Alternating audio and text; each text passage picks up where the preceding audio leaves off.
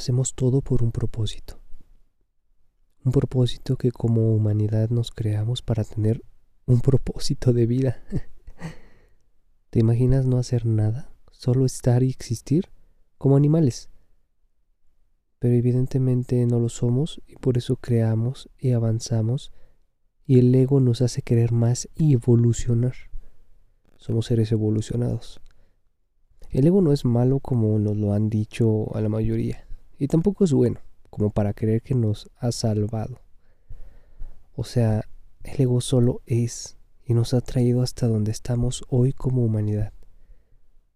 Moralmente le vamos a poner las etiquetas de bueno o malo, pero la misma moralidad nosotros la creamos.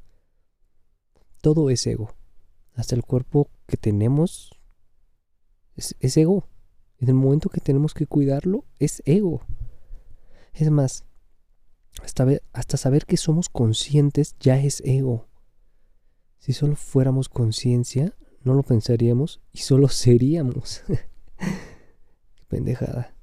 Eso hacen los animales. El propósito de vida es vivir, pero como somos seres egoicos y emocionales y necesitamos hacer necesidades para mantener un equilibrio dentro de toda la entropía y el caos que se forma a diario, por eso buscamos un propósito.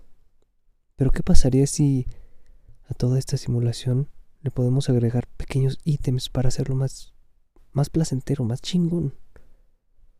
Es como un videojuego en el que mientras más herramientas tengas, más sencillo será pasar misiones y subir de nivel.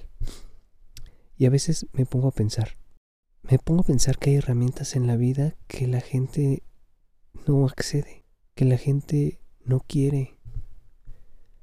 Porque todo lo que se ha creado es justo para eso, para pasarla mejor y más cómodo.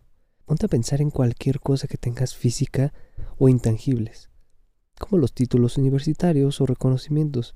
Es para pasar mejores momentos, disfrutar más, estar más cómodos, ser felices.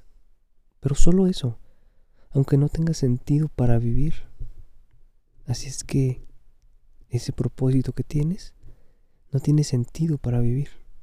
Y a la vez tiene todo el sentido para vivir.